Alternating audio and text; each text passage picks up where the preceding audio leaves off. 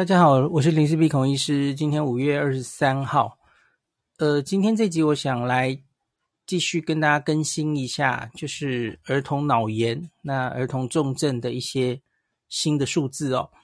那顺便最后也讲一下儿童疫苗有一些新进展。那因为这个最近我们有观察到儿童重症，特别是脑炎的案例似乎有上升哦。那所以在五月二十一号星期六下午，有开了一个专家的研讨会哦。那专家们也拟出了一些这个给家长提醒的哈，一些假如观察到儿童的重症前驱症状，那提醒大家注意哦。那到目前为止，我先说一个数字哈，呃，目前为止我们儿童哈，上礼拜五之前应该是十一万人确诊。那现在应该更多了，好像是十三万吧。九岁以下总共十一万人确诊吼。那上礼拜五的时候的十点是二十六例中重度以上，然后两例死亡吼。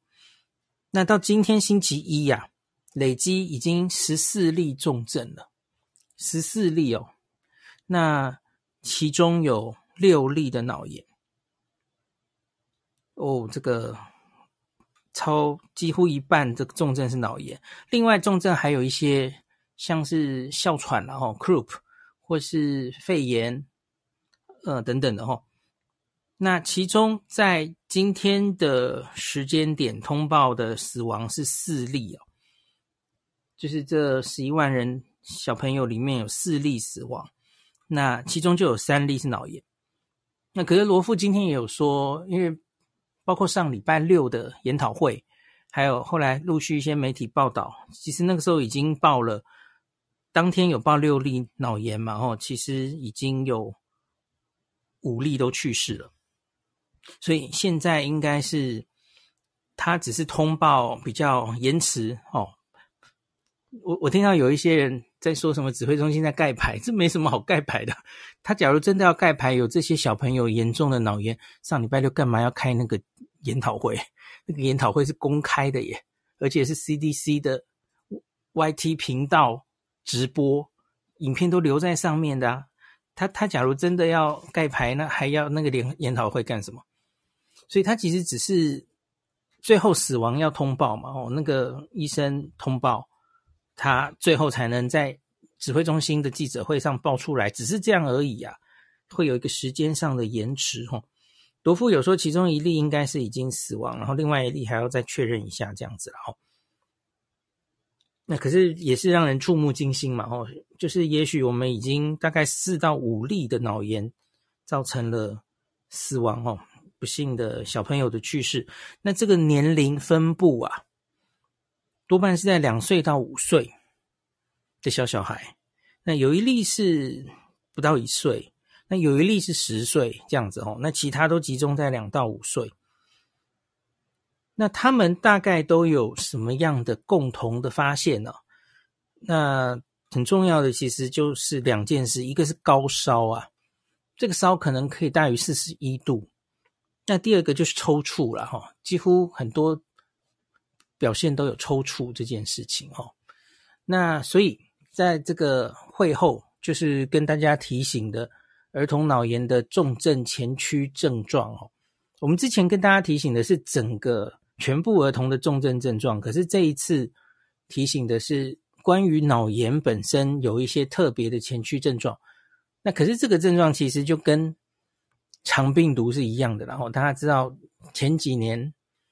我学生时代肆虐过台湾的肠病毒七十一型哦，它就是一个很容易侵犯小朋友的脑的一个脑的病毒哦，所以那个时候每年夏天都有肠病毒啊，那个时候其实更麻烦哦，因为肠病毒是完全没有药物、完全没有疫苗的哦，那它入侵小朋友的脑的几率其实比新冠还高的哦，所以那是所有的家长都闻之色变的哦。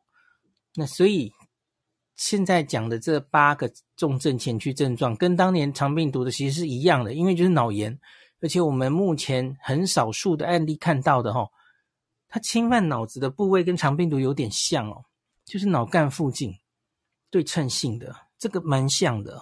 那麻烦的脑干哦，brainstem 就是它会影响呼吸中枢，所以有可能会非常来势汹汹哦，影响直接影响呼吸，影响你的血压哦，这些生命中枢，这这这蛮麻烦的哦。那所以到底会有哪些症状？就是第一个，包括体温大于四十一度哦。那还有意识方面是，他可能会持续昏睡。那再来可能会持续呕吐，那跟大家讲过嘛，呕吐可能就是脑压这个升高的表现哈。啊，刚刚补充一下，四十一度啊，一般的小朋友不太容易烧这么高的啦哈。那超过四十一度，代表中枢神经系统可能体温中枢都失常了哈，这要很小心哦。那持续昏睡、持续呕吐，那意识不佳。那甚至我们十岁那例还有案例是，他会有产生幻觉吼，小小孩没可能没办法跟你说他有幻觉了吼。那脑炎的话，就是只要他侵犯哪里，他当然有可能会有产生幻觉吼。那还有持续头痛，你看这有几个持续吼，持续昏睡、持续头痛、持续呕吐。那再来抽搐，大家这里要。跟大家讲一下，抽搐是那种全身性的肌肉不自主的动作，然后通常会伴随意识的，意识会抽蓄完，特别是全身的大发作之后，通常会有一阵子意识比较模糊，吼，没有办法叫醒，然后慢慢的才醒来，这样子，吼。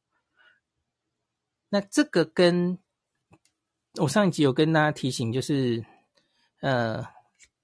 小儿科临时有提醒大家，在发高烧很高的时候，小朋友有可能会胃寒，然后觉得很很冷，然后会发抖，吼，shaking chills，就是他真的全身就在那边发抖，吼，不要把那个以为是抽搐哦，不一样哦，吼，那个很明显，那个小朋友意识应该是清楚的，吼，发烧觉得冷，那个通常是真的发烧，要要温度要往上之前，他开始发抖，吼。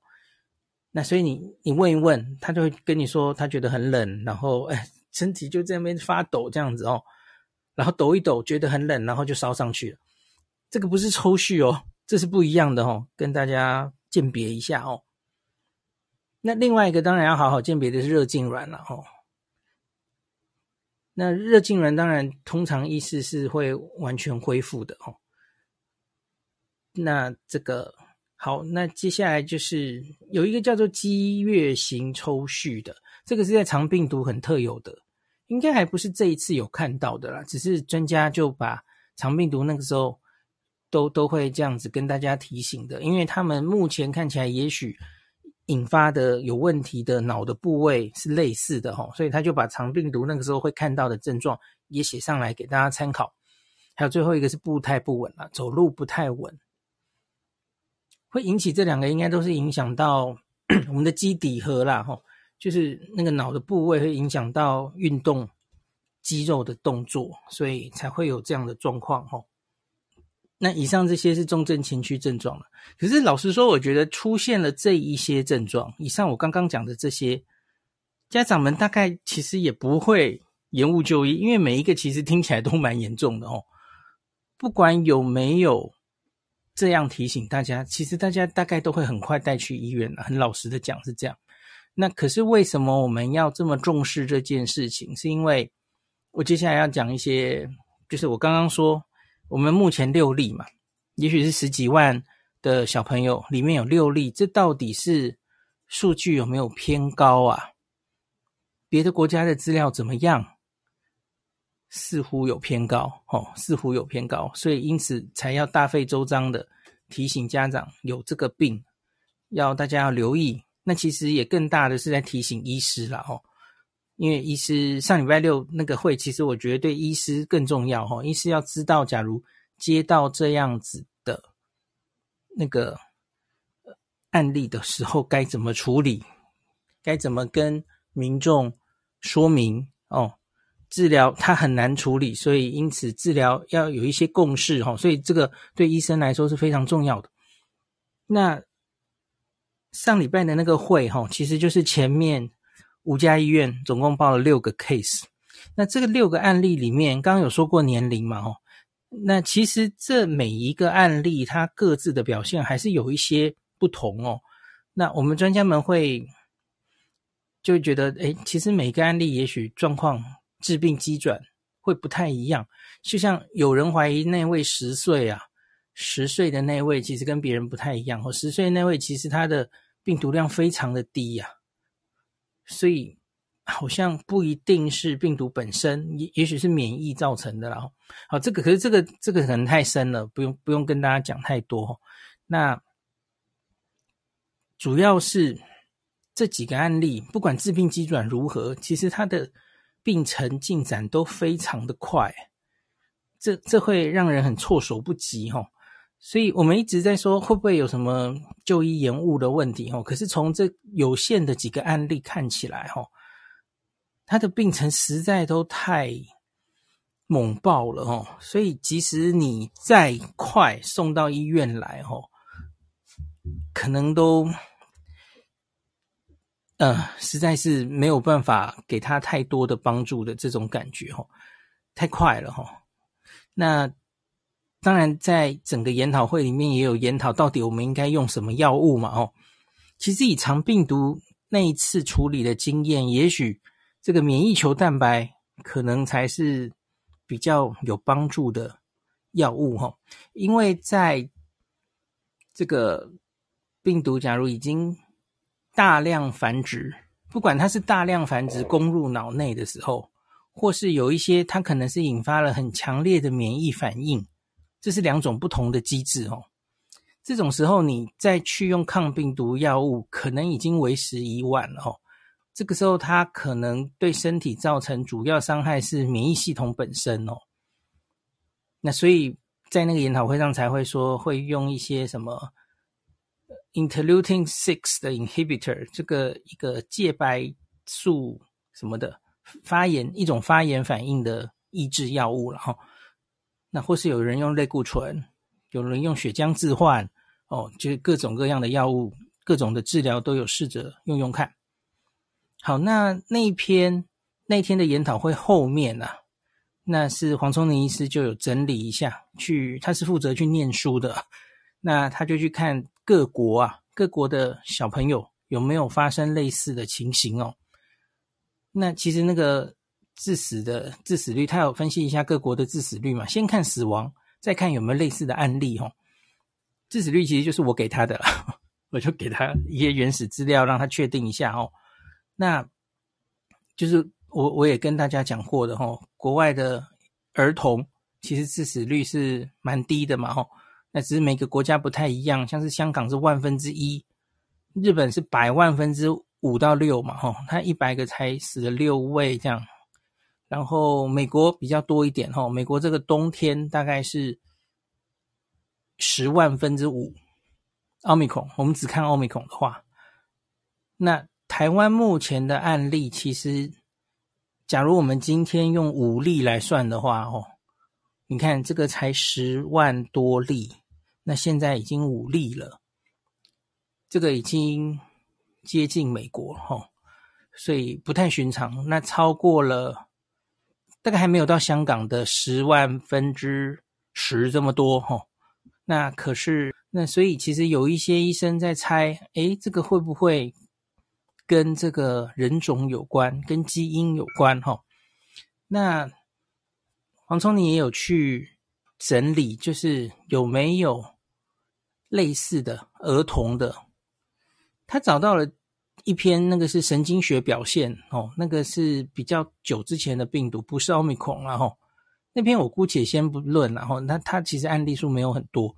那可是假如是奥密克戎盛行以来，然后在我们周边的国家哈，除了香港之外，还真的几乎没有案例哈。后来有人丢给我说，日本最近立木县有一个小女孩，很类似哈，也是进展迅速，脑水肿。全全脑水肿的一个案例，也是很快就去世了哈，好像就那一例而已，那应该是日本的大概第六例吧哈，那就这一例，那韩国没有，没看到有报哈，菲律宾流行的是 BA two，也没看到有报，新加坡也没有，所以很奇怪哦，不是很确定到底为什么会这样。那香港我已经跟大家讲过了嘛，香港那篇黄瑽宁也有说到那篇，他说可是那篇已经撤撤掉了哈，那不是很确定到底香港目前到底是几例脑炎哈，从新闻那个时候的新闻报道看起来。大概香港是七万例儿童确诊这一波，然后至少应该有三例的脑炎。它它里面也有提到，也有这种进展非常快的脑水肿的状况哦。不知道有没有更多了哦？那至少三例，那总共去世七例这样子哦。那所以香港是万分之一。那所以那天研讨会其实就是这样，然后大家对于这个病。呃，到底致病机转是什么？其实也莫衷一是嘛，因为现在其实也才六例，各自表现都不太一样吼。那可是我我想最后要跟大家讲，就是黄崇宁医师最后结语的时候，有提醒大家不要太担心吼，不要太过分恐慌吼，因为儿童重症发生的几率目前看来还是很低呀，而且你不要忘记这个分母十一万。肯定一定还是低估的数字啊！我们现在其实很多无症状或轻症，根本家长也不会出来诊断嘛，哦。那在这样之下是十一万分之重症是十几例嘛，吼。那另外这个黄医师就提醒大家，你不要忘记，我们看到这十几例重症，大家当然很难过哦。那医生要非常警惕，然后我们在这边检讨哦。可是你不要忘记，这其中有另外这个。十一万三千三百六十二个人，上礼拜五哈的时候哈是轻症而且康复的。今天这个案例所讨论的重症都是在非常少数的病例上面。我们希望好还要更好哦，这是儿科医师的天职，希望任何死亡都要努力的救起来这样子哈。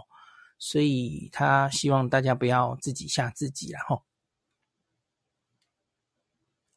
好，那这个。接下来我来讲一下疫苗的事情哦，因为大家就担心，哎，这一群小朋友，我们看到几乎都是一到五岁，这群人是还没疫苗可以打的，那怎么办？到底什么时候他们会有疫苗可以打呢？还正好这几天有一些新闻，然后昨天白宫的应该是新冠就是政策方面的发发言人吧，他有被问到莫德纳的疫苗。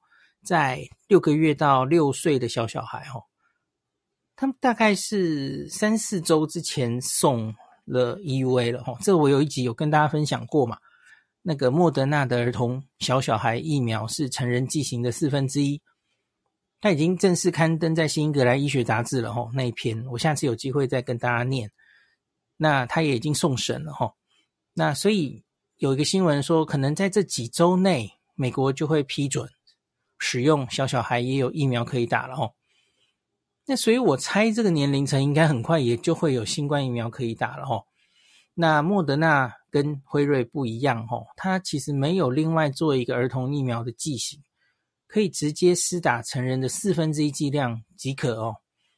那他那个临床实验其实也就是免疫桥接嘛哦，他在临床实验中可以达到不劣于十八到二十五岁那个时候。打全剂量疫苗产生的综合抗体，哈，那不良反应也都可以接受，就是这样的一个免疫桥接的试验，这样子哦。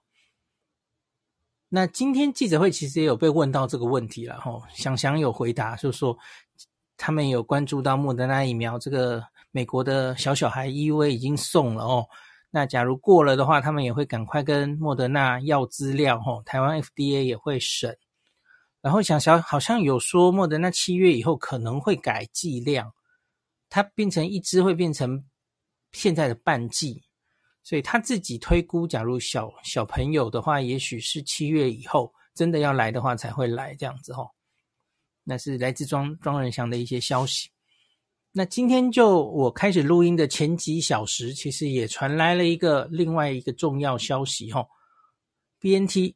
也有消息了哈，辉瑞 BNT，我们那时候我有跟大家讲说，他的小小孩哈，六个月到五岁，他反而是落后莫德纳，因为他那时候只打两剂，他是打这个成人剂量的十分之一嘛，三微克。打两剂，结果发现综合抗体不够高哦，那所以后来他们就打了三剂这样子哦。虽然你可能会问我，诶，为什么要 打第三剂？为什么不是把前两剂剂量重做哈，剂量再升高一点？好，我不知道，你问辉瑞。所以呢，现在这个结果也出来了哈。那第一个，这还是新闻稿了哈，详细的那个文章还没出来哈，还我相信也很快了。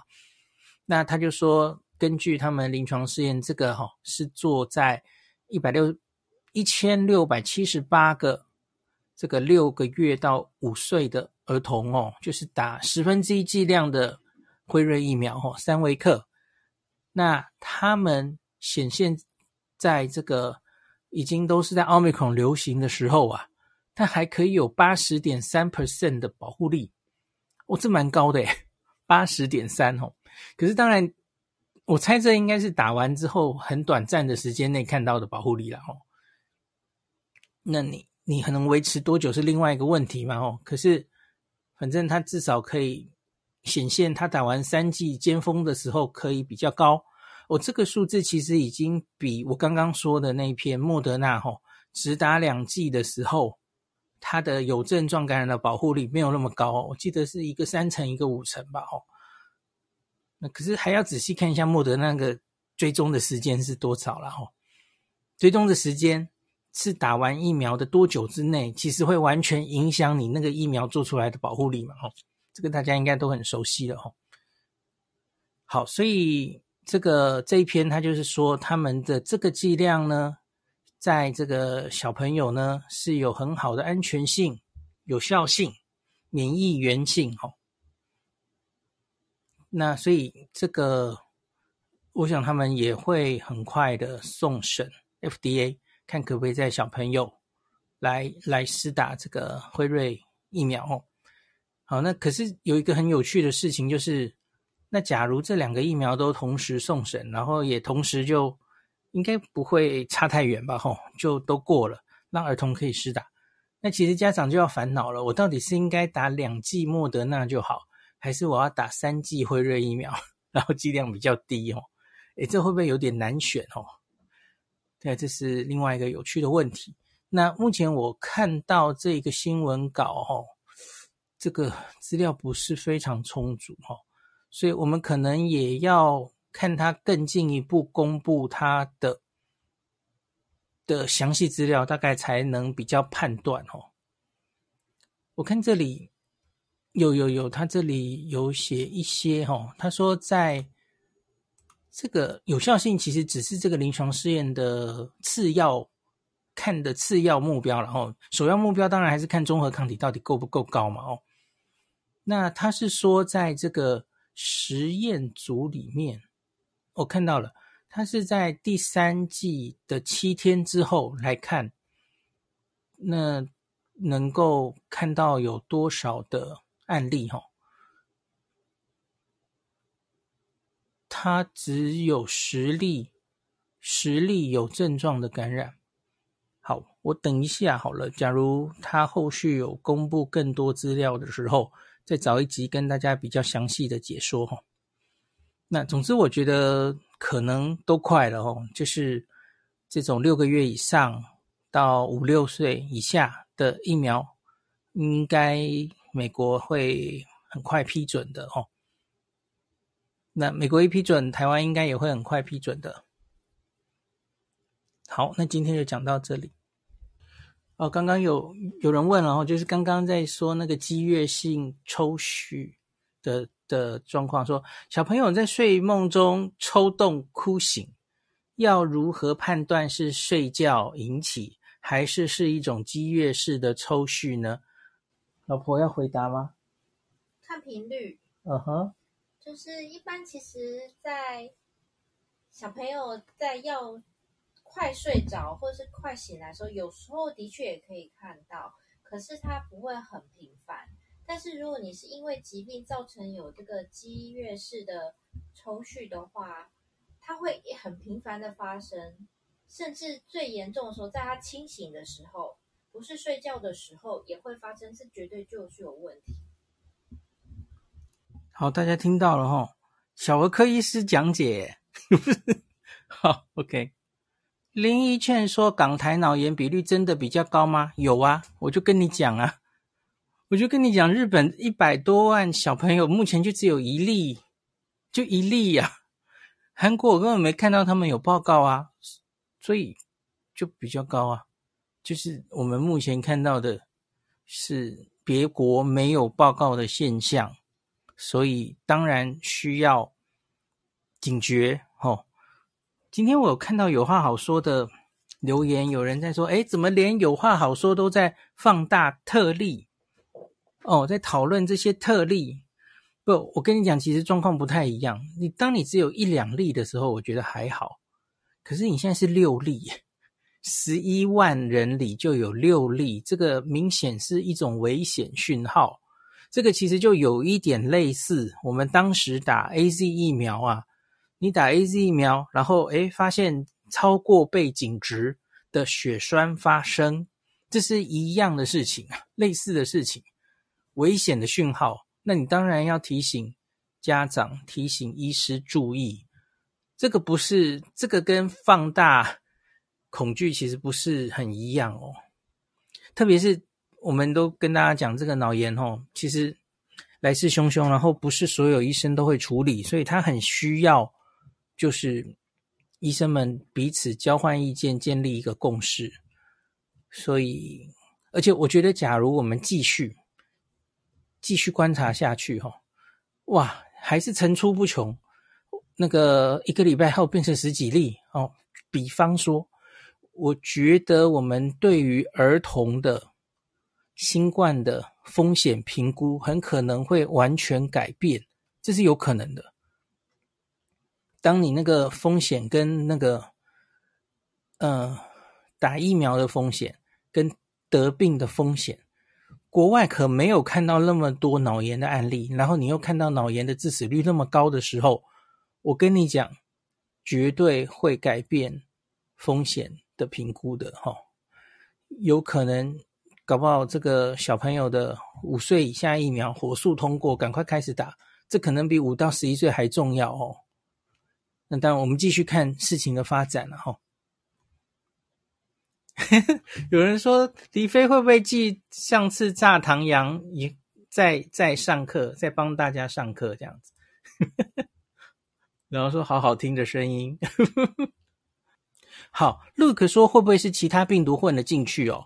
但病毒培养比较花时间，没有错。我我觉得有可能。其实像是大家记不记得我第一次第一例肺炎的时候，我其实就有这样的。那时候专家也是怀疑嘛，哦，因为其实那时候我们都是说，哎，这个根根据别的国家的这个啊，新冠不是一个容易攻击脑的病毒嘛？根据国外那么多感染的案例哦，那可是。我们就看他有没有在血清学上，或是呃各种检查上有别的病毒的踪迹哦。可是很难呢，不是？就到目前为止，至少礼拜六的这些那么多案例，好像都没有报道有别的病毒的踪迹。那另外，我再跟大家参考一下哦，因为这两年在疫情期间，我们非常强调勤洗手、戴口罩，所以呀、啊，肠病毒。跟这个 流感还有很多奇奇怪怪的病毒啊，主要是飞沫传染的病毒，几乎销声匿迹哦。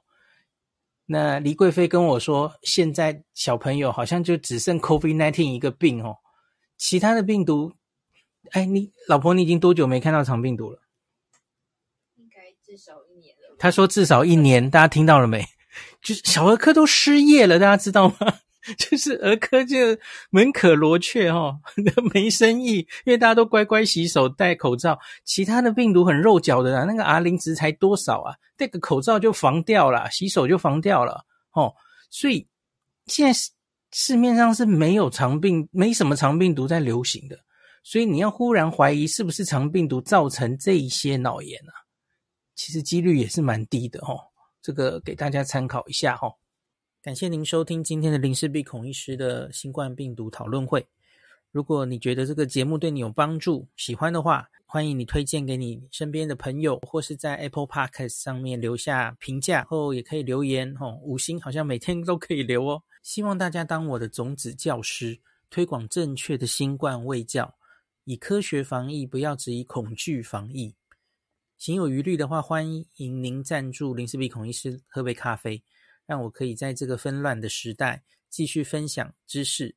努力做正确的新冠相关卫教。如果你想看到更多孔医师分享的新冠疫情相关资讯，或是林氏必发的日本旅游资讯，欢迎你加入脸书上的日本自助旅游中毒者粉丝专业。